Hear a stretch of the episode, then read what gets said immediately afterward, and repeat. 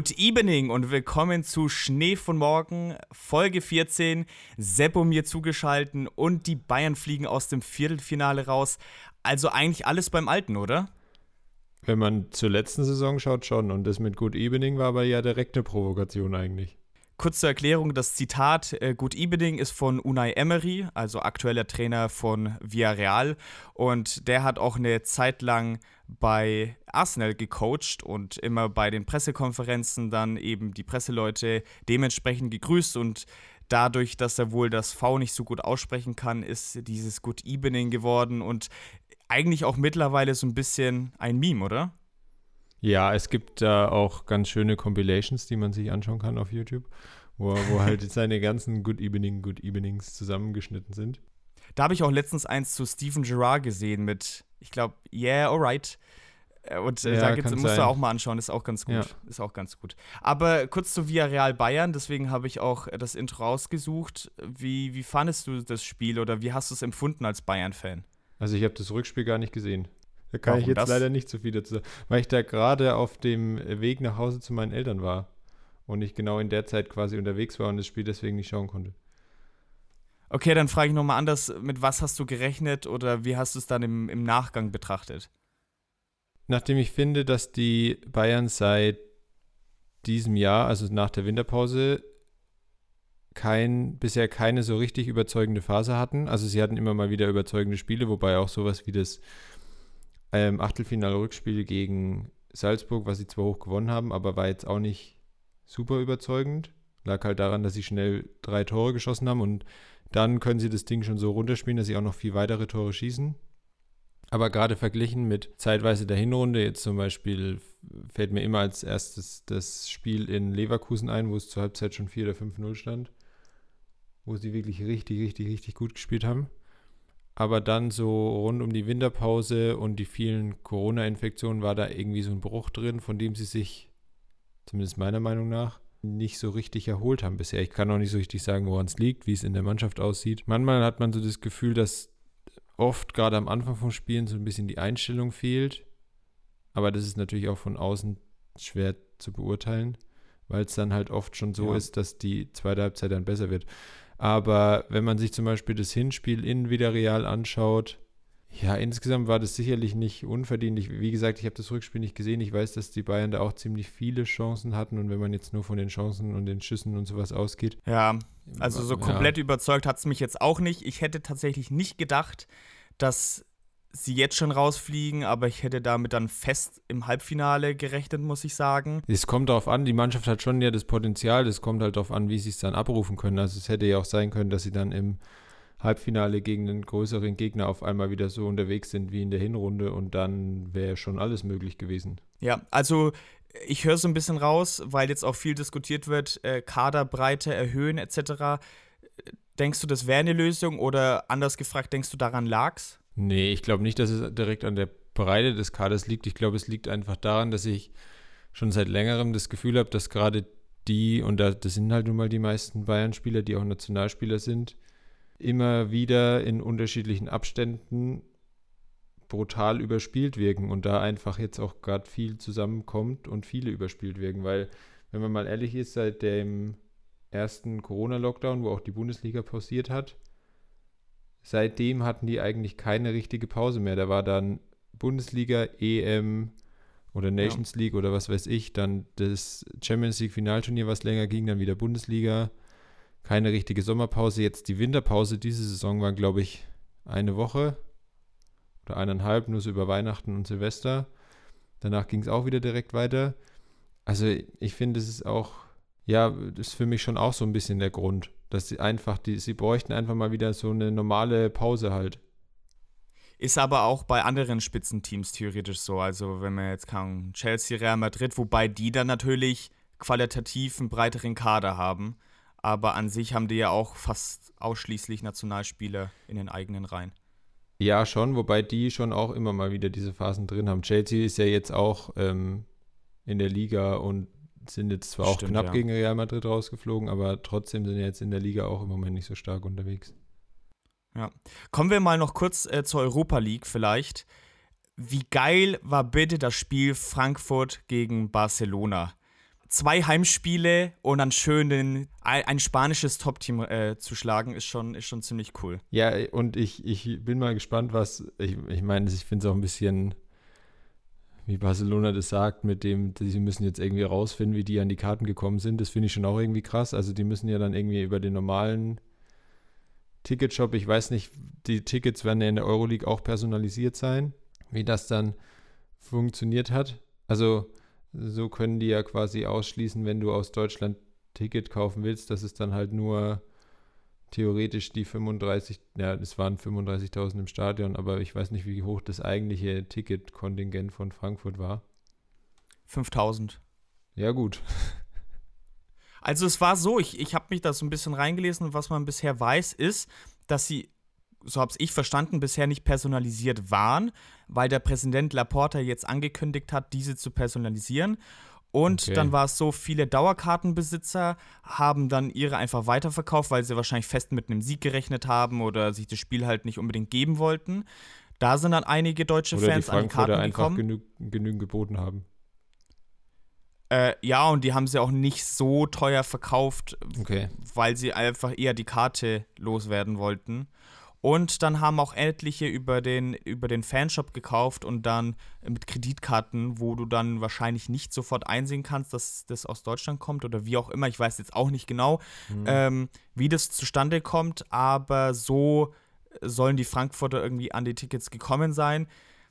Verstehe schon, dass jetzt Barcelona das nicht so ganz cool findet aber ich meine, für die Frankfurter finde ich es einfach nur schön und es ist jetzt nicht wirklich illegal, was sie gemacht nee, haben. überhaupt nicht. Und äh, dann so die Mannschaft abzufeiern und die so voranzupeitschen, das war definitiv in meinen Augen ein Faktor.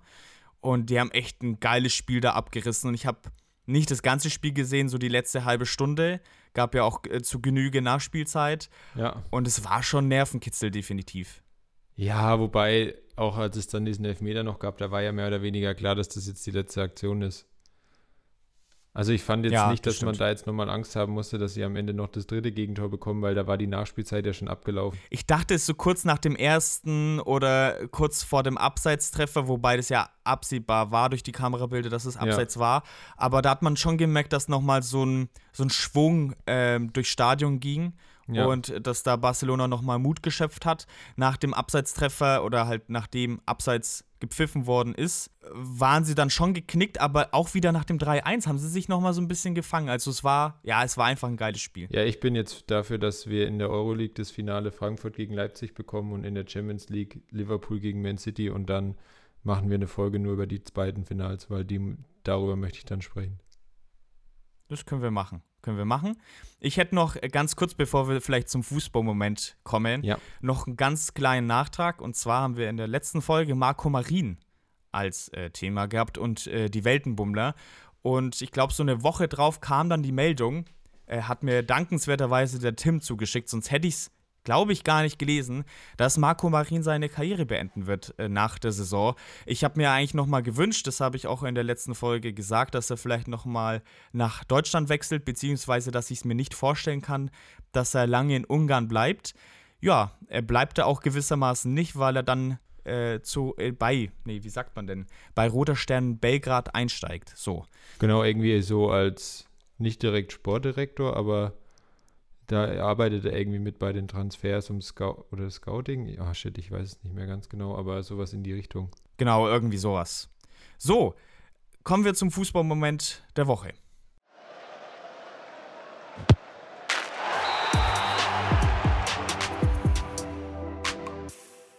Gut, jetzt waren wir ja vorher schon relativ ausführlich, weil wir noch kurz über Champions League und Europa League gesprochen haben, aber nichtsdestotrotz, ich möchte schon auch zumindest kurz über meinen Fußballmoment sprechen, weil mein Fußballmoment, es geht um das Rückspiel in der WM-Qualifikation, in den Playoffs des afrikanischen Kontinentalverbands und zwar um das Spiel Ägypten gegen Senegal im Senegal. Und ich hoffe, du hast es mitbekommen. Aber man kennt es ja so ein bisschen, leider auch aus europäischen Stadien, dass gerade bei Elfmeterschießen immer mal wieder versucht wird, mit einem Laserpointer den entweder den Schützen oder den Torwart zu blenden. Aber das, was da im Senegal passiert ist, das habe ich auch noch nie gesehen. Also es waren gefühlt 100 Laserpointer auf jeweils den ägyptischen Schützen, der zum Elfmeter angetreten ist, oder dann umgekehrt auf den ägyptischen Torwart gerichtet, wenn ein Senegalese zum Elfmeter angetreten ist. Ist halt super unsportlich, ne? Das war schon, das hatte so, was, das habe ich noch nie gesehen, dass das so krass ist. Also ich habe, ich fand es ganz passend, ähm, ich habe irgendwo gelesen, dass der, der VfL Wolfsburg das direkt als Lasershow zum Feiern der eigenen Tore einstellen kann und da hatten sie auch nicht so unrecht. also ja. es war wirklich verrückt. Ich meine, es wird ja schon kontrolliert, aber das ist ja nochmal was anderes wie ein Bengalo oder so, wo ja. du dir wirklich Mühe geben musst, das irgendwo reinzuschmuggeln. Ich meine, so einen kleinen Laserpointer kannst du ja überall mit reinnehmen. So. Also ich glaube, das kann man halt nicht unbedingt finden. Zur Not hast du es irgendwie in der Schuhsohle. Was mich da aber wundert, ist, dass es in Europas Ligen eigentlich nicht so heftig ist. Natürlich ist es unsportlich und so weiter, aber es gibt immer Idioten im Stadion, die auf die Idee kommen würden. Aber es passiert, also klar vereinzelt, aber so krass ist es ja noch nie passiert eigentlich in Europa. Also nicht zumindest nichts, was ich mitbekommen hätte. Es ist mir zumindest das erste Mal untergekommen und ich glaube, so wie das dann auch auf Social Media rumging, ist es tatsächlich das erste Mal so passiert. Ja, keine Ahnung. Ich, ja, ich glaube jetzt nicht. Ich glaube, das könnte in Europa schon auch passieren. Vielleicht, keine Ahnung. Ich hoffe nicht, dass das jetzt Leute dazu anstiftet, das nachzumachen. Also, wie du sagst, es gibt oft genügend Idioten im Stadion und mich würde es jetzt auch nicht wundern, wenn das sowas dann auch mal passiert. Es, es ist halt einfach so, dass da der Schiedsrichter, weil ich meine, es muss ja auch auf dem Spielfeld offensichtlich gewesen sein, ne? Wenn du die Spiele angeschaut hast und die leuchten grün, da passt irgendwas nicht. Dann hätte der halt das Spiel einfach unterbrechen müssen oder abbrechen müssen. Weil es war ja einfach, also ich weiß auch nicht, wie, inwieweit man das als Spieler wahrnimmt, weil sie haben jetzt nicht, es hat sich jetzt niemand beschwert auf ägyptischer Seite. Zumindest nicht so, dass man es mitbekommen hätte, nicht so vehement, wie man es auch erwarten würde, wenn es tatsächlich ein Störfaktor ist. Aber zumindest in gewisser Weise. Es kann halt sein, dass, keine Ahnung, du läufst an und dann ist halt genau in dem Moment, wenn du schießen willst, erwischt dich dann doch einer mal so im Auge, dass du nichts mehr siehst und deswegen verschießt. Also, ja, sehr schwierig auf jeden Fall und wirklich richtig krass. Also noch, noch nie sowas gesehen. War wirklich, ich habe eingeschaltet und habe gedacht, was passiert hier gerade? Weißt du, ob das dann was gebracht hat, in Anführungszeichen. Also ob dann einer der ägyptischen Schützen verschossen hat oder ob die generell dann mehr Elfmeter verschossen haben als jetzt so im durchschnittlichen Also es haben äh, grundsätzlich auf beiden Seiten war die Elfmeterquote da nicht so hoch. Also wenn man mal vergleicht, vorher das letzte Elfmeterschießen, was ich gesehen hatte, war, ich glaube, Chelsea, aber ich weiß nicht mehr genau gegen wen im FA Cup, gegen Liverpool. Gegen Liverpool, wo halt 21 Schützen hintereinander getroffen haben und dann Kepa den letzten Elfmeter aus dem Stadion schießt. Ähm, also Kepa, der Torwart von Chelsea. Und es war so das Gegenteil, weil ich glaube, von den ersten vier oder fünf Schützen hat nur einer oder zwei getroffen. Also es war schon auf beiden Seiten. Keine Ahnung, ob es damit was zu tun hatte oder nicht, kann ich nicht sagen, aber es würde mich zumindest nicht wundern. Was ist denn dein Fußballmoment der Woche? Ja, ich, ich habe noch äh, so eine Kleinigkeit rausgesucht. Du, du kennst doch noch, oder du weißt doch noch, als wir unsere Überraschungen der Saison getippt haben ja. und hier Meister getippt ja, ja, haben. Weißt du noch, wer mein Spieler der Hinrunde war? Äh, du hast ihn dann auf jeden Fall gewechselt zu Lindström, oder? Von Frankfurt. Ja. Aber ähm, war das nicht ein Japaner von Bochum oder so? Absolut richtig, ja. Takuma Asano. Ja, genau. Und Hansi Flick ist dir auch ein Begriff, oder? Habe hab ich schon mal gehört, ja. Schon mal gehört. Äh, ich habe mal einen kleinen Einspieler für dich bereit. Hör dir das mal an. Sogar zum Deutschlandschreck werden. Do you know Hansi Flick? Sorry? Do you know Hansi Flick? Hansi Flick. Was ist das? Bundestrainer, German Coach. Aha, yes. He was here. Ah, ja, Äh, ja, ja, habe ich gehört, dass er da war. You play against Germany. Ja klar, Japan und Deutschland sind in einer and, Gruppe, doch ich konzentriere mich bis Saisonende Cup. nur auf Was? Bochum. I just focus for Bochum. Ja, das habe ich gesehen, tatsächlich. Als er. Hast du ge ah, ich gesehen, schade. tatsächlich, ja, als die, als die, ja, komm, das ging auch auf Social Media rum wie sonst was. Bei dieser Nachfrage, ähm, do you know Hansi, Hansi Flick? Flick? Was, ist das? Fand ich sehr witzig. Das fand ich so gut. Allein deswegen hätte ich schon wahrscheinlich beim Tipp äh, Überraschung der Hinrunde oder der Saison hätte ich äh, bei Asano bleiben sollen, Ja, weil äh, das war es wert. Es könnte ja auch äh, Social Media Hat er Überraschung nicht sein. zuletzt jetzt irgendwann mal doppelt getroffen Doppelt und fast sogar getroffen. noch einen ja, Hattrick ja, gemacht? Ja, ja. Ja, ich glaube, das dritte war dann irgendwie ein Abseitstreffer Ja, oder so. kann Ich sein. Lindström, genau. ja, keine Ahnung, habe ich jetzt nicht so viel mitbekommen. Vielleicht hättest du wirklich bei Asano bleiben sollen. Nee, also Lindström ist schon im Durchschnitt besser, definitiv. Ähm, ist leider halt ein bisschen abschlussschwach, muss man sagen. Aber hat insgesamt deutlich mehr oder deutlich mehr Tore und ein paar mehr Vorlagen als Asano. Ja. Also ist schon, schon ganz okay. Ja, Moderhut hat sie jetzt verletzt. Stimmt, ja. Stimmt.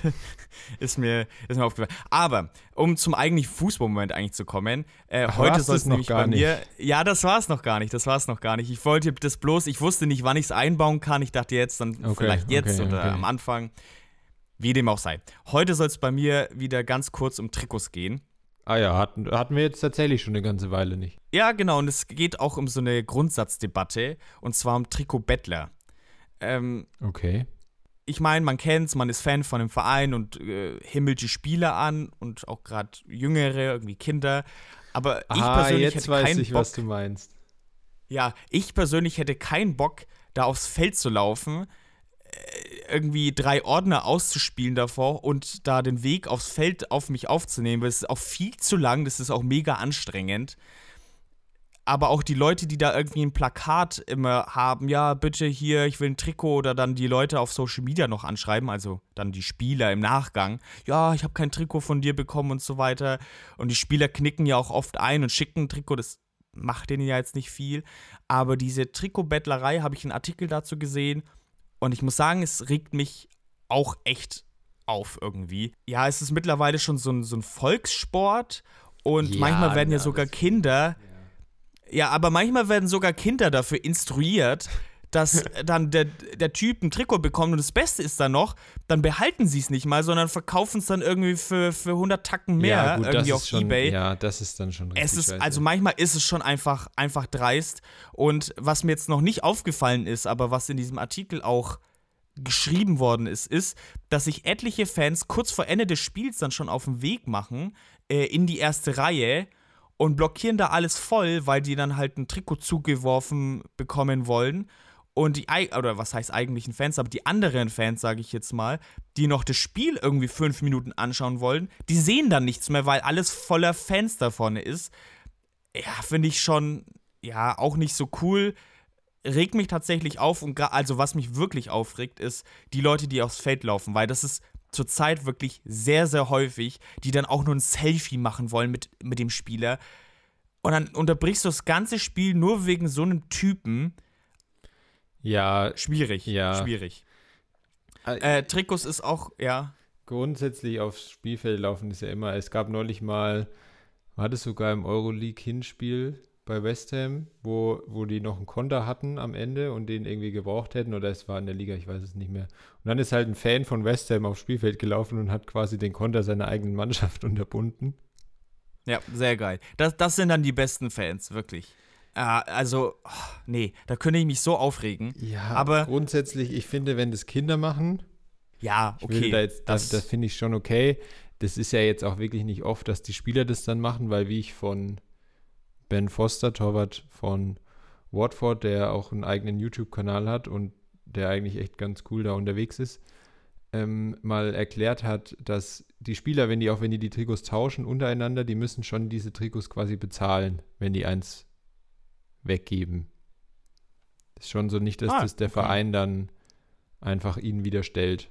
Das ist schon so, weil diese, gerade diese authentischen Trikots, also das sind ja nochmal andere, als man normal kaufen kann, die kosten schon eher dann nochmal so 70, 80 Euro mehr. Und zumindest ja, ja, gar, also ich glaube so 40, da bist du insgesamt so bei 140, 150 Euro, aber die kannst du schon auch kaufen. ja, ja, ja. Nur da ist halt wirklich der kaufen, ja. Stoff halt ein Aber bisschen halt anders schon oder so. Oder teurer, aber leichter. Die Spieler müssen Ja. die auch selber bezahlen, wenn die das, wenn die das ähm, weggeben. Okay, das wusste ich nicht.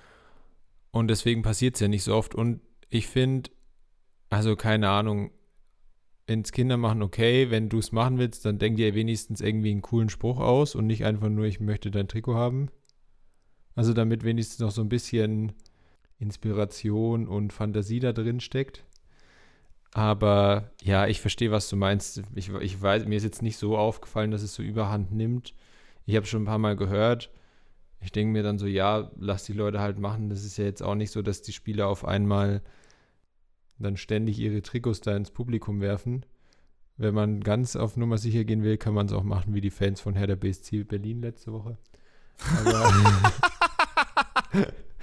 ähm, aber das ist äh, dann vielleicht doch nicht so der, der coole Weg, weil das hat schon Ja. nochmal eine andere Stufe, die ich deutlich schlimmer finde. Vielleicht kurz, ganz kurz zur Einordnung, die bei Hertha BSC Berlin sieht es ja nicht so gut aus und die wurden da von den eigenen Fans eben vor der Kurve aufgefordert, nach dem ähm, Derby gegen Union Berlin letzte Woche ihre Trikots auszuziehen, weil die Spieler es quasi nicht wert wären, die ähm, Trikots von Hertha BSC zu tragen. Und ah, das ist auch wieder, das ist quasi toxisches Fan-Dasein, was ich auch richtig, richtig, richtig schlimm finde. Also da, da ist es mir lieber, wenn 800 Leute im Stadion mit ihrem Schild rumlaufen, dass sie ein Trikot wollen, als wenn Leute sowas machen. Ja, stimme ich, stimme ich dir voll und ganz zu. Vor allem, wenn du jetzt Fan in Frankreich bist oder so, ja. Wer hat da Bock, so ein Trikot zu bekommen? Die sind voll gekleistert mit irgendwelchen Sponsoren. Auch in der Schweiz, da haben ja die Trikots nochmal fünf, sechs Sponsoren, hätte ich keinen Bock drauf. Kennst du zum Beispiel ähm, den Verein Cascavel Futsal? Ich nehme an, nicht. Äh, ist ein äh, Futsalverein in Brasilien. Und die haben 36 Sponsoren nur auf dem Shirt. 36. Nur, nur auf dem Shirt. Geil. Die mussten extra das Design für das Trikot ändern, damit man alle Sponsoren einwandfrei erkennen kann, weil da war noch so eine Naht drin und da konnte man keinen Sponsor einbauen. Dementsprechend mussten sie dann dies, das äh, Trikot nochmal ändern. Und äh, die Trikotnummer, die auch sonst immer vorne auf dem Trikot zu sehen ist, mussten sie ganz rechts unten ins Eck reinquetschen, weil sonst alles voller Sponsoren voll ist. Du musst dir mal dieses Trikot geben Krass. eigentlich schon fast bewundernswert, aber dankenswerterweise können Fans im Online-Shop auswählen, ob sie das Trikot mit oder ohne Ah, Sponsoren krass, kaufen wollen. okay. Gibt's aber auch im Verrückt. Fußball tatsächlich. Also ähm, ab ja und zu gibt's das Fußball. auch. Ja, ja, ja, aber Futsal ist ja jetzt nochmal so, Ja, da ja, ist es, glaube ich, auch mit Sponsoring schwieriger und wie die dann Geld bekommen. Klar, ist jetzt in kleineren Ligen auch beim Fußball so, aber ja, äh, fand ich, fand ich sehr interessant. Wenn du mal Zeit haben soll, äh, solltest oder wenn ihr auch mal Zeit haben solltet, äh, googelt mal nach Cascavel Futsal. Eigentlich ist ja die, der Futsalverein aus Brasilien auch die perfekte Überleitung, um jetzt zu unserem Spieler zu kommen.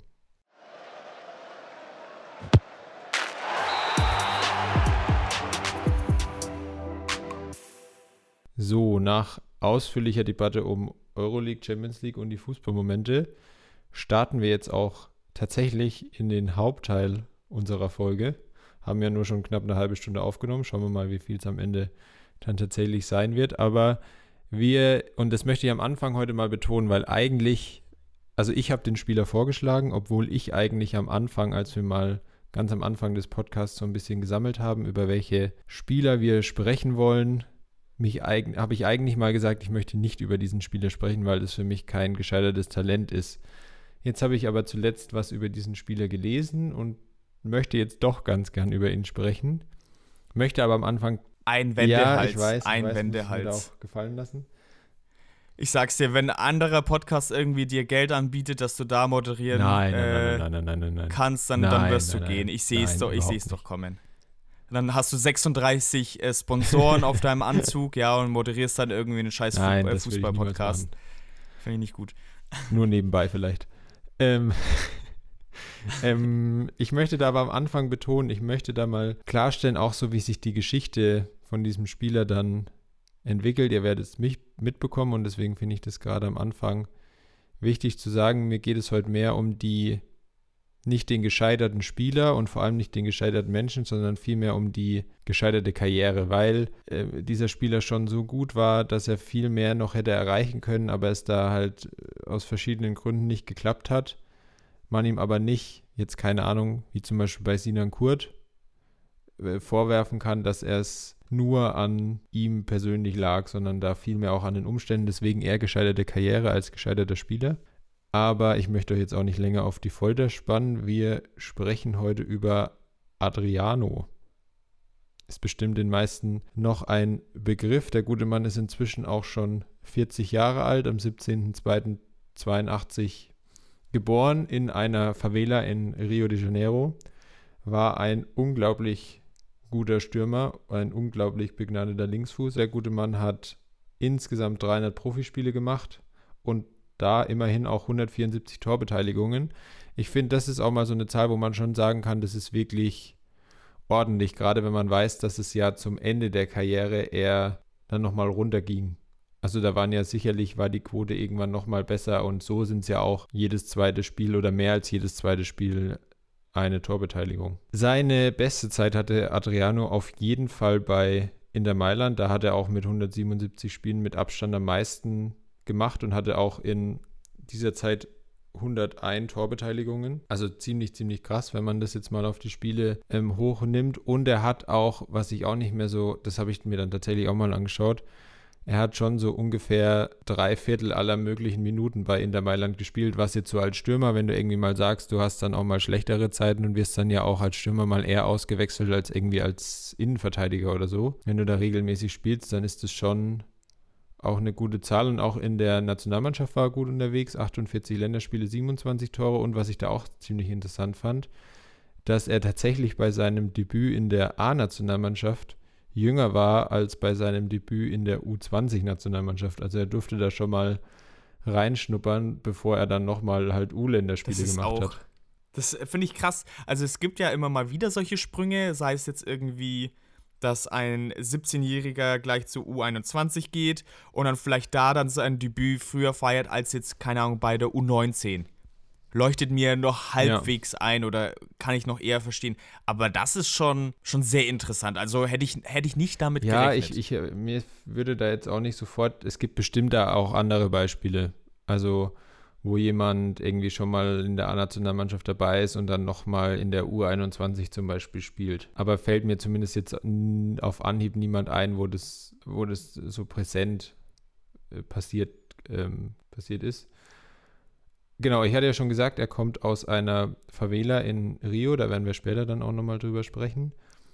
Und sein Antrieb, Fußball zu spielen oder auch tatsächlich mit Fußball irgendwann Geld zu verdienen, hat ähm, damit zu tun, dass sein Vater im März 1992, also da war er gerade zwölf, äh, nee, zehn, Entschuldigung, zehn, nicht zwölf, zehn Jahre alt, einen Kopfschuss überlebt hat und die Familie dann eben das Geld für die nötige OP gebraucht hat. Und da war eben die beste Option, ähm, das Ganze übers Fußball zu machen. Aber gerade zu Beginn seiner Karriere sah es nicht so wirklich gut aus. Also hätte man jetzt nicht unbedingt gedacht, dass er mal Profi wird und auch so gut wird, weil er jetzt offensichtlich nicht viel besser war als seine Mitspieler. Ein Jugendtrainer hat tatsächlich mal zu, über ihn gesagt, er wirkt schwerfällig, zu groß, wenig trickreich, er schwebt nicht wie die anderen großen Spieler Brasiliens.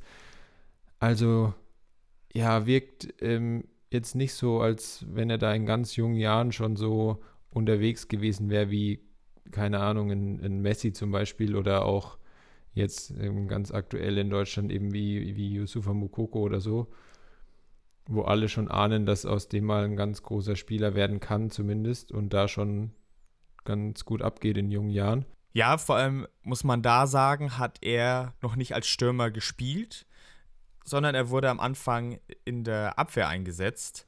Und erst mit 14 erfolgte dann die Umstellung als Stürmer. Was ich auch ganz interessant finde, man hört ja oftmals zumindest habe ich das immer so bewusst wahrgenommen, dass ein Stürmer zum Abwehrspieler umfunktioniert wird. Ich glaube, äh, David Raum, jetzt aktuelles Beispiel, hat ja auch viel weiter vorne gespielt. Ich weiß jetzt nicht, ob es Stürmer war, wurde dann zum Abwehrspieler umfunktioniert. Klar, weil auch in den letzten Jahren einfach gerade Außenverteidiger dringend gesucht worden sind. Oder auch Niklas Süle hat in der Jugend als Stürmer gespielt, wurde dann nach hinten verschoben peu à peu. Bei Adriano haben wir jetzt da ein Beispiel, wo es mal andersrum ging und es hat ja, wie man dann gesehen hat, sehr gut funktioniert. 1999 unter anderem haben sie dann mit der U17 Brasiliens den WM-Titel gewonnen. Er hatte eine überragende Premierensaison bei Flamengo damals, bei seinem Jugendverein. Und dementsprechend ist er dann auch relativ früh zu Inter Mailand gewechselt. Und äh, ein Grund äh, war unter anderem Ronaldo.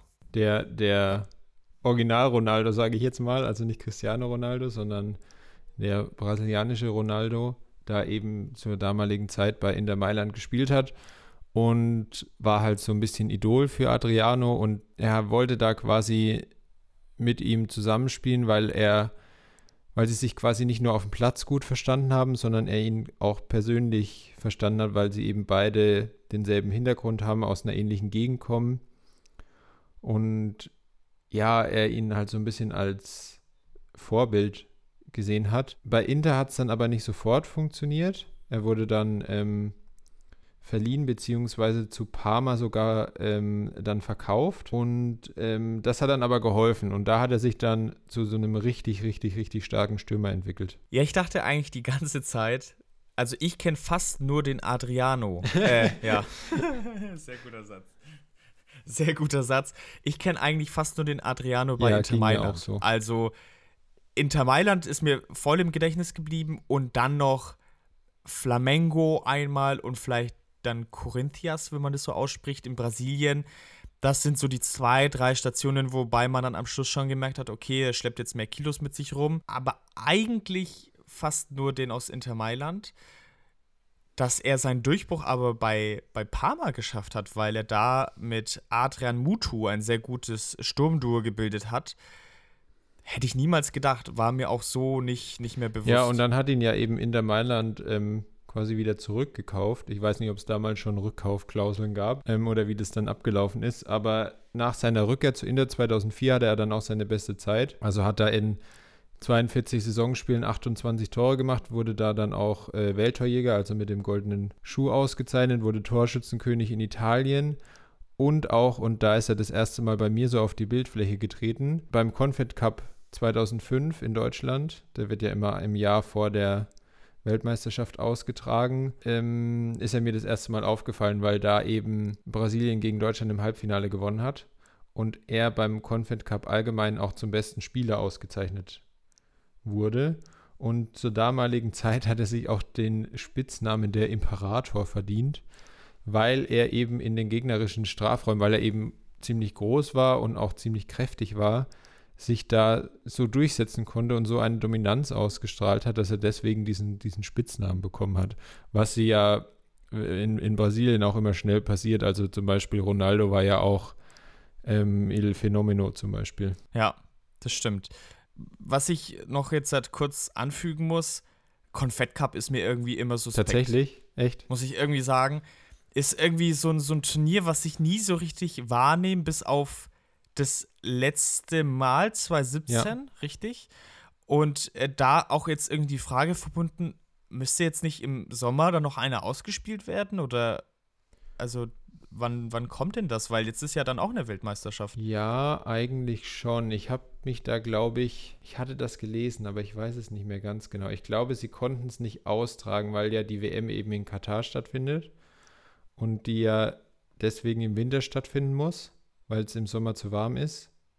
Und ich glaube, deswegen können sie auch keinen Confed Cup vorher austragen, weil es quasi schwierig wäre, die Saison zweimal, oder dann hätten sie ja jetzt ähm, letzten Winter so, schon unterbrechen Ja. müssen. Ich bin mir aber Ja, nicht ja. ganz sicher. Du, ganz ehrlich, scharf wäre ich jetzt eh nicht drauf gewesen, genauso wenig wie auf die Weltmeisterschaft. Also äh, ka- kann man sich das auch sparen und jetzt für die Spieler ist es dann vielleicht auch nicht so schlecht, wenn sie sich da ein Turnier aufsparen Ja. können, auch wenn da natürlich andere Spieler mitgehen als jetzt zur Weltmeisterschaft oder die eh schon viel belastet sind. Aber sei es drum. Äh, zurück zu Adriano vielleicht noch ganz kurz. Du hast angesprochen, ja, so bullig, groß. Als du diesen Punkt aufgeschrieben hast bei uns in den Notizen, ist mir da auch so ein Name aufgekommen, der heute auch noch spielt, ist irgendwie Lukaku. Und ich glaube, die beiden kann man schon ganz gut vergleichen, weil auch Adriano für seine Größe, circa 1,90, auch ziemlich schnell war, was bei Lukaku ja auch der Fall war. Auch wenn es jetzt aktuell natürlich eine Momentaufnahme bei Lukaku jetzt nicht so rosig läuft, jetzt nicht die beste Beziehung auch zum Trainer hat. Aber an sich kann man schon gut vergleichen, oder? Ja, ich glaube schon. Ich glaube, damals habe ich zu wenig von Adriano gesehen. Also der ist auch so einer der Spieler. Es gibt so ein paar ja, Spieler, die ich schon noch habe spielen ähm, gesehen, aber die ich gerne jetzt halt nochmal Spiel sehen würde, weil ich jetzt halt ganz anders das Spiel wahrnehme als damals, keine Ahnung, mit, mit neun oder zehn, logischerweise. Und da ist Adriano schon auch so einer. Aber rein von den körperlichen Voraussetzungen und so wie ich es mir vorstelle, ja, kann man die beiden schon ganz gut vergleichen, wobei natürlich auch die ganze Spielausrichtung damals noch anders war als jetzt. Aber ja, doch, ich glaube schon. Eigentlich passt es ja mit den Leistungsschwankungen auch zu Lukaku. Nach der ganzen Saison und so weiter und diesem Confed Cup ist er dann eben in ein Leistungsloch gefallen, hat bei der WM Endrunde, wo die Brasilianer gegen Frankreich im Viertelfinale ausgeschieden sind 2006, auch nur zwei Tore gemacht und war dann auch mal 200 Tage ohne Tor. Ja, also ich finde, die zwei Tore bei einer, bei einer WM sind es vielleicht nicht so der größte Indikator. Klar hast du da nicht so viele Spiele. Eher der zweite Faktor auf jeden Fall hier 200 Tage im Verein ohne Tor. Das ist schon mal eine äh, ne, ne Krise, die nicht viele vorzeigen können. Aber äh, nee, das, also da ging es auf jeden Fall dann schon weiter. Ja, und er wurde dann tatsächlich, die, ich finde diese Auszeichnung schon auch irgendwie krass, sowas gibt es ja in Deutschland nicht. Er wurde ja. dann mit der goldenen Kanne ausgezeichnet. Und ich weiß nicht, ob es diesen Preis noch gibt, aber damals wurde damit der schlechteste Profi in der Serie A ausgezeichnet. Und äh, also das muss ja. schon was heißen. Also wahrscheinlich ist es schon so, dass ähm, dieser Preis Leute bekommen haben, wo die, die Leist wo der Anspruch und die Leistungen am meisten auseinandergingen. Anders geht es ja nicht, weil ich kann mir nicht vorstellen, dass er tatsächlich in der ganzen Serie A der schlechteste Profi war. Ja, ist natürlich auch die Frage immer, wer abstimmt. Und natürlich hast du dann bei einem großen Namen, der dann schlecht spielt, eher die Wahrscheinlichkeit, dass dann für ihn abgestimmt wird. Also das wird schon was dran sein. Ich habe schon länger nach diesem Preis jetzt gesucht, nachdem du den Fakt aufgeschrieben hast, dachte ich, ah komm, erzählst du noch was zur goldenen Kanne. Ich habe es nicht gefunden. Ich habe es dann versucht ins Italienische zu übersetzen. Es war ja eine Auszeichnung von so einem Radiosender, also weiß ich auch nicht, wie regional diese Auszeichnung war oder wie national sie gesehen worden ist oder ob das wirklich was Kleineres war. Aber es haben ja schon, glaube ich, mehrere Zehntausend abgestimmt dafür. Aber ich habe es ums Verrecken nicht gefunden. Und ich bin gestern gescheitert und war sehr verzweifelt.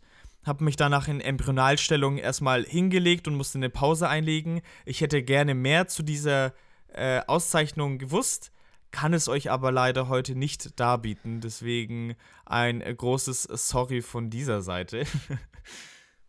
Ja, vielleicht können wir da, ich kann ja auch nochmal schauen, vielleicht können wir das auch nochmal nachreichen. Aber der, und jetzt kommen wir eben zu dem Punkt, warum ich am Anfang das so betont habe, dass es quasi um die gescheiterte Karriere und nicht irgendwie um das gescheiterte Talent oder den gescheiterten Menschen geht. Weil es eben so ist, ich hatte ja am Anfang erzählt, dass so sein Antrieb, Fußball zu spielen, war, um das Geld für die Operation seines Vaters zu verdienen, der eben da 1992 einen Kopfschuss erlitten hat und den halt überlebt hat, aber da hätte eben operiert werden müssen. Und dann war es wohl so, dass der dann ja zwar irgendwann, spätestens als er dann in Europa gespielt hat, genügend Geld verdient hat, um diese Operation zu bezahlen.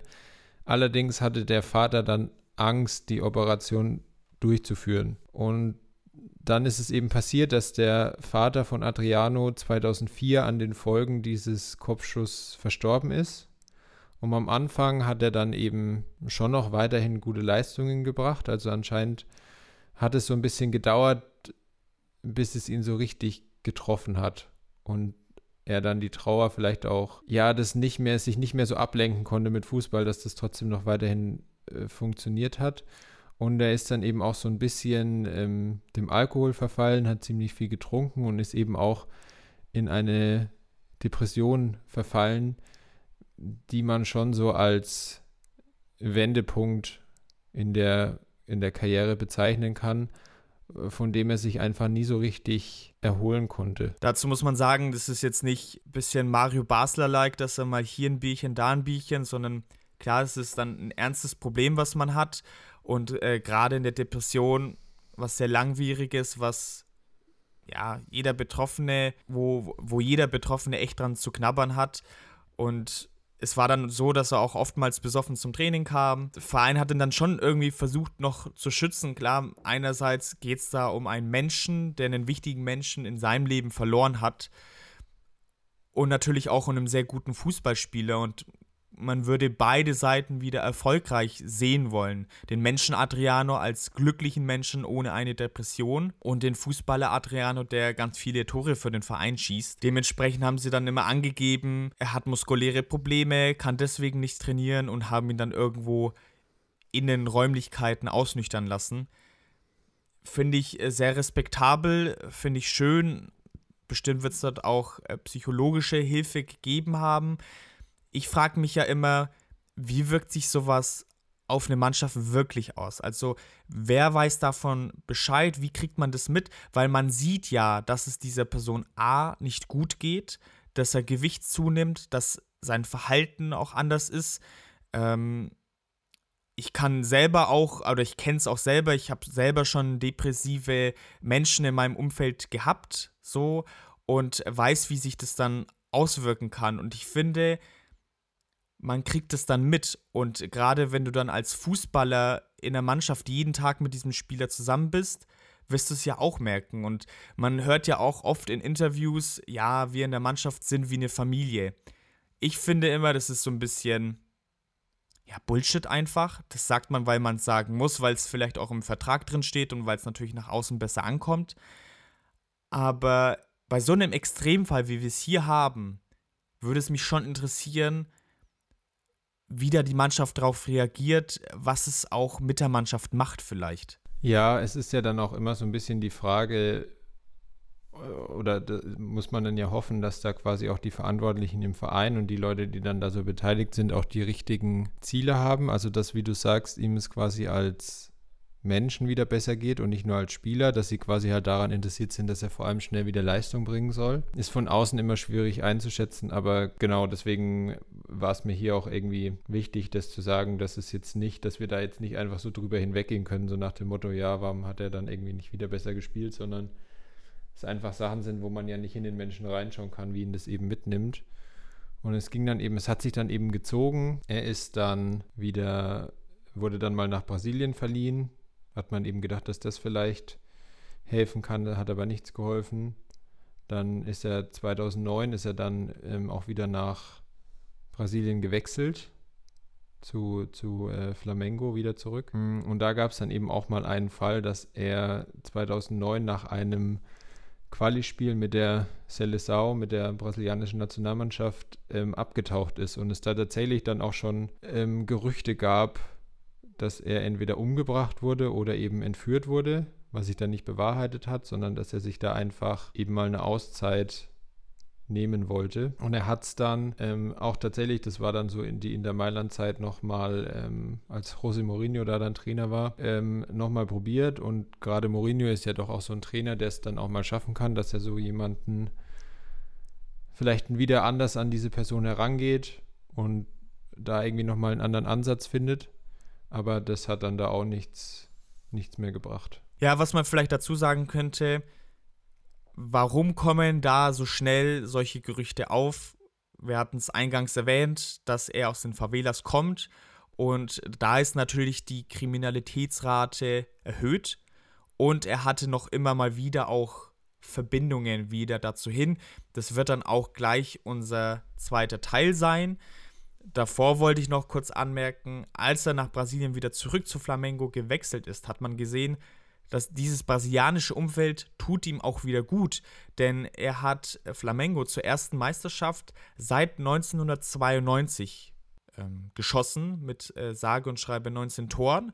Das heißt, da auf jeden Fall eine sehr gute Saison gehabt und äh, man dachte sich, okay, jetzt hat er sich wieder gefangen, ist dann auch wieder nach Europa gewechselt, nämlich zum AS Rom, war da dann aber nur sieben Monate und äh, da hat es dann wiederum nicht funktioniert. Zur WM wäre er dann eben auch fast mitgefahren. 2010 Carlos Dunga, der damalige brasilianische Nationaltrainer, hat er eben überlegt, ob er ihn mitnimmt. Allerdings war er dann auch immer mal wieder in Schlägereien verwickelt oder in Drogengeschichten involviert. Oder es gab dann eben auch ein Bild, wo er mit einem Maschinengewehr in der Hand ähm, posiert hat. Ja, deswegen ist er da nicht mit zur WM gefahren und er hat dann auch keinen richtigen Fuß mehr gefasst im, im Fußballgeschäft. Und jetzt die letzten Jahre sind dann tatsächlich immer auch mal wieder Bilder aufgetaucht, dass er halt wieder in einer Favela in Brasilien lebt oder zumindest da unterwegs ist. Ob er tatsächlich da lebt, weiß ich nicht. Es gab zum Beispiel ein ganz bekanntes Bild von ihm, wo er sich eben von einem brasilianischen Mann im Deutschland-Trikot ähm, rasieren lässt und im Hintergrund sieht man eben diese, diese Wellblechhütten zum Beispiel oder auch ein Bild an, an einem Grill, wo er eben gerade Fleisch grillt und das sieht er aber nicht unglücklich aus. Also er sieht schon so aus, als hätte er, als wäre er wieder glücklich. Zumindest klar, das sind irgendwie Bilder auf Instagram. Da kann man natürlich auch nicht sagen, ob das dann tatsächlich so stimmt. Aber zumindest Ja. ist er da halt wieder in, in seiner Welt irgendwo zurück, wenn man das so sagen kann. Ich habe es ja vorhin schon so ein bisschen durchklingen lassen, dass mir bei seiner Karriere einiges nicht so bewusst war. Also einerseits auch, wie man mit Maschinengewehren irgendwie posieren kann.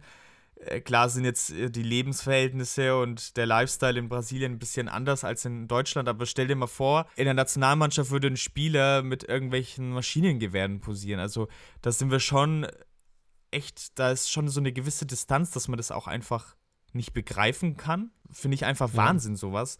Was ich aber auch äh, beachtlich fand, ist, wie lange er noch gespielt hat. Ich meine, es ist jetzt mittlerweile acht Jahre her, aber seine letzte Station war dann äh, bei Miami United. Er war 2016. Hätte ich nie gedacht, Ja, dass er noch so nicht, lange gespielt hat. Also ich dachte, das hätte jetzt 2013, 2012 Gut, ist es jetzt so dahin gedümpelt und dann war Schluss, aber er hat es noch eine Weile, zumindest bei sehr kleinen Vereinen, dann noch probiert. Ja, also wie gesagt, er ist für mich so ein Beispiel und deswegen wollte ich auch darüber sprechen, wo ich es halt so schade finde, dass da die Umstände es ihm nicht ermöglicht haben, halt eine längere und noch erfolgreichere Karriere zu haben. Wer weiß, wenn es nicht passiert wäre, vielleicht wäre er mal Weltfußballer geworden oder noch hätte noch natürlich viel viel mehr Tore gemacht oder was da in Europa noch gegangen wäre und keine Ahnung, was dann auch mit der brasilianischen Nationalmannschaft. Vielleicht wären die noch mal Weltmeister geworden irgendwann. Also es ist natürlich jetzt viel wäre, wäre, wäre, ne? Aber so ein, so ein Slatan Ibrahimovic, der ist jetzt auch 40, 41. Adriano ist jetzt auch 40. Angenommen, Adriano hätte sich so gut gehalten jetzt wie Ibrahimovic, natürlich großer Konjunktiv, aber wie viel Freude wir noch an Ja. ihm gehabt hätten. Vor allem ist es ja vom Spielertyp schon anders als Ibrahimovic. Natürlich hat äh, Ibrahimovic auch diese körperliche Präsenz, aber der hat ja nochmal so einen richtig wuchtigen Schuss, ist allgemein nochmal ein bisschen fülliger, einfach von der Körperstatur Ja. an sich schon. Da hätte man nochmal so einen ganz anderen Stürmertyp, den man so hätte lange begleiten können und der wahrscheinlich so viel Freude hätte auch bereiten können. Weiß nicht, wenn es auch dieser Antrieb wirklich war, seinen Vater da die OP zu bezahlen und dieser Antrieb dann leider aufgrund eines ja, Sterbefalls dann wegfällt, kann ich mir schon auch vorstellen, dass ihm diese Karriere dann ein Stück weit auch vielleicht Ja. egal ist. Natürlich hast du dann mehr Anreize vielleicht, aber da kommt wahrscheinlich dann wieder dein Punkt dazu. Man steckt da einfach nicht drin, weiß nicht, äh, was in den Menschen vorgeht so und wenn da sowas wegbricht, kann ich voll und ganz nachvollziehen, dass dann doch die Karriere so verlaufen ist, wie sie verlaufen ist. Sogar, dass er mit Maschinengewehren posiert. Wenn er aus der Favela kommt, und dazu kommen wir jetzt gleich im nächsten Teil jetzt dazu, dann wächst man damit auf. Das ist je nach Gebiet dann in der Favela Daily Business, so hart wie es klingen mag, ja. Aber ja, Ja, genau. Und du hast ja jetzt gerade schon so kurz übergeleitet zu unserem zweiten Thema, über das wir noch kurz sprechen wollen. Und da geht es eben um Fußball und die Favelas in Brasilien. Da vielleicht kurz zum Anfang, was Favelas überhaupt sind. Also das ist grob quasi aus dem Portugiesischen übersetzt mit Armenviertel oder Elendsviertel. Und das sind eben so die, die Randlagen dieser riesigen brasilianischen Städte. Also zum Beispiel in Rio ist da wahrscheinlich das Erste, was jedem so einfällt.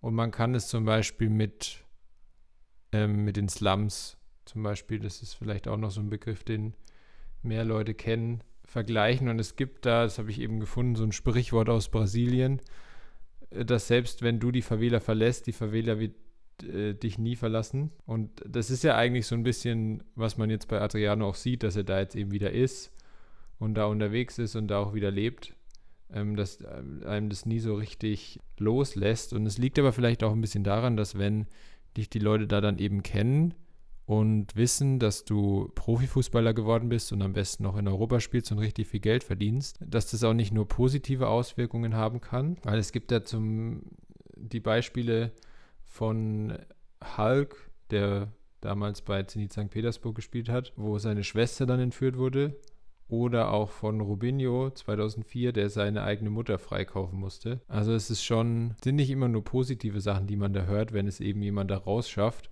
Und dabei ist es schon auch so, dass so die viele oder wenn man sich die Namen so anschaut, auch mit die besten brasilianischen Fußballer eben aus diesen armen Vierteln kommen. Also sind Beispiele zum Beispiel Pelé, ähm, Zico, Romario oder eben auch Ronaldo, der ähnlich wie, wie Adriano da so einen ähnlichen Lebensweg hat. Ja, ich finde, wenn man sich so ein bisschen mit Fußball beschäftigt, oder da ging es dann zum Beispiel auch während der WM 2014 in Brasilien häufiger in der Berichterstattung mal drum, dann sieht man einfach, welche krasse Rolle der Fußball in diesen Vierteln einfach einnimmt und das halt irgendwie tatsächlich dann auch so eine Chance bietet für die Menschen dort, dass sie da halt irgendwie rauskommen und dann halt ein besseres Leben haben. Ja, total kann man, muss man jetzt vielleicht vorsichtig sein, aber ganz grob wiederum mit Underground Berlin vergleichen, also diese The Zone-Doku, weil man auch in Berlin ja natürlich Viertel hat, wo eher Menschen aus einfachen Verhältnissen kommen oder in einfachen Verhältnissen wohnen, kann man natürlich weiß Gott nicht vergleichen, ja, aber vielleicht kann man da so ein paar Parallelen ziehen,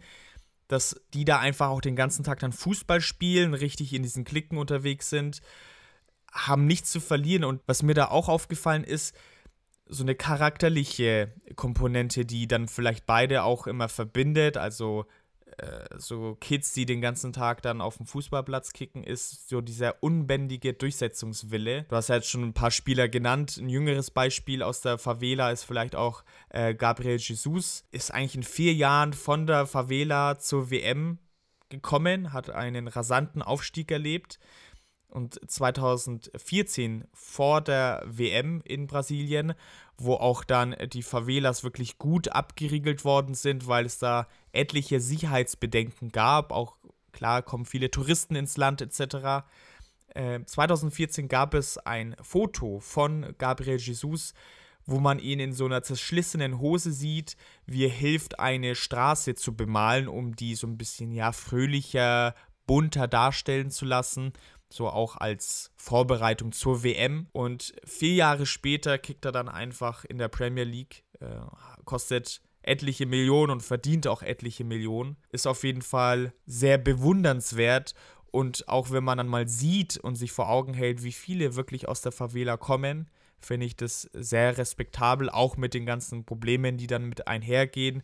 Natürlich äh, ist schon, schon Wahnsinn, was die dann durchmachen in ihrem Leben. Da kann man sich gar nicht in so eine Situation herein, hineinversetzen. Wenn ihr das doch vielleicht äh, punktuell machen wollt, habe ich einen kleinen Filmtipp für euch. Und zwar ist es der Film City of God. Er ist ein Film aus dem Jahr 2002 mit größtenteils einem Amateurcast, also Amateurschauspielern. Und dieser Film ist relativ lang, aber zeigt das Leben in der Favela, finde ich, sehr eindrucksvoll und das passt dann auch vielleicht heute zum Folgentitel. Ich würde vorschlagen, dass der Folgentitel der heutigen Folge City of Le Imperatore, also der Imperator heißen äh, soll, äh, wenn du möchtest, weil das ja irgendwie auch passt. Ich meine, Adriano kommt aus der Favela und er war dann praktisch eine Zeit lang vielleicht so ein bisschen der Gott des Fußballs oder war zumindest sehr gut. Ganz passend vielleicht äh, dieser Folgentitel. Und eigentlich sind wir auch heute durch. Wir haben heute über Favelas gesprochen, wir haben über Adriano gesprochen, die beide ja eng miteinander verwurzelt sind. Und ich glaube, wir konnten einen ganz guten Einblick auch geben, wie viele Spieler und was aus was für einem Hintergrund brasilianische Spieler ab und zu kommen. Ja, es war vielleicht heute jetzt so ein bisschen unterschiedlicher aufgeteilt. Also wir haben deutlich länger über den den Spieler gesprochen als das unser zweites Thema, da das, was wir jetzt nur so ganz kurz angeschnitten haben. Aber man merkt da halt diese Verbindung und ich finde, ich kann dieses Sprichwort, was ich da eben vorhin genannt habe, mit, mit dem, selbst wenn du die Favela verlässt, die Favela wird dich nie verlassen. Als ich das gelesen habe, habe ich direkt gedacht, weil also ich habe eben erst so ein bisschen über Adriano recherchiert und dann im, im Nachgang so ein bisschen geguckt, was man über dieses Thema findet. Und das hat halt so perfekt gepasst. Weil er halt tatsächlich da auch noch so verwurzelt ist und jetzt eben wieder dort unterwegs ist. Und es ist halt wirklich krass, wenn, wenn man sich anschaut, dass das ja eigentlich so die, die Chance ist, aus dieser Welt wo es ja eben auch viel Kriminalität gibt und sowas, rauszukommen, sich trotzdem so jemand, der ja, auch wenn die Karriere vielleicht nicht so lang ging, wie sie hätte sein können, genügend Geld verdient hat, dann doch wieder dort landet und sich eben dann dort auch so wohlfühlt und ja, jetzt halt wieder Großteile seines Lebens dort verbringt. Ja, sehr, sehr passend. Und mit diesen Worten als Rauschmeister würde ich sagen, beenden wir die heutige Folge. Eigentlich hat's, also eigentlich kann man streichen, es hat wieder sehr viel Spaß gemacht. Bin schon gespannt, vielleicht lassen wir mal abstimmen, was wir so in der nächsten Folge machen sollen, aber ich habe schon paar Ideen, die man machen könnte. Wenn, dann kommt dann vielleicht eine Instagram-Abstimmung oder wie auch immer. Denn in vier Wochen geht's dann, oder in drei bis vier Wochen geht's dann wieder los mit der nächsten Folge. Bis dahin würde ich sagen, folgt uns auf allen erdenklichen Kanälen, äh, die uns äh, zur Verfügung stehen. Hört gerne alte Folgen nochmal an oder hört mal in alte Folgen rein, wenn sie euch interessieren. Den Podcast gibt es nicht nur hier auf Spotify. Ja, wer weiß, so, wo man uns naja, hört, kann man das ist jetzt. Das ist natürlich äh, nicht so smart. Aber hört uns gerne auf dieser Apple Podcasts und Spotify parallel. Vielleicht kriegt man das ja hin, dass man drei Endgeräte hat und die Folge gleichzeitig ausspielen kann. So kann man so ein kleines äh, Heimkino-Erlebnis äh, machen. Also ich veröffentliche dazu mal einen kleinen Baukasten, wie man das anstellen kann. Seid da auf jeden Fall gespannt. Kennst du noch diese Zeitschriften? Die, die wurden auch immer im, im Fernsehen angepriesen, wo es dann so Ja. einzelne Bauteile Ja, zu so einem ja. Schiff oder so gab und du musstest dann irgendwie 30 Magazine kaufen, um dir so ein scheiß Schiff zusammenzuklöppeln. äh, so wird es dann auch ungefähr laufen. So als, als Baukasten, wie mache ich mir mein eigenes Heimkinosystem für Für uns Schnee aber auf? Instagram und Klingt doch nicht ganz gut. am Kiosk. Genau, ja. Das, und ihr unterschreibt dann auch gleich mal so ein, so ein Staubsauger-Abo, irgendwas. Gut. Gut, dann äh, bedanke ich mich bei dir ganz herzlich, Seppo. Heute wieder räumlich voneinander getrennt und vor allem, ich habe hier so eine kleine grüne Isomatte noch vor diesem Mikrofon aufgebaut, damit der Sound hoffentlich köstlich ist. äh, das nächste Mal dann hoffentlich wieder äh, von Angesicht zu Angesicht, ähm, damit ich dich auch sehen und fühlen kann. Keine Ahnung. Auf jeden Fall äh, bedanke ich mich bei euch, äh, bei dir, Seppo, und wir hören uns wieder beim nächsten Mal. Genau, danke dir, Markus, und macht's gut. Wir hören uns beim nächsten Mal wieder.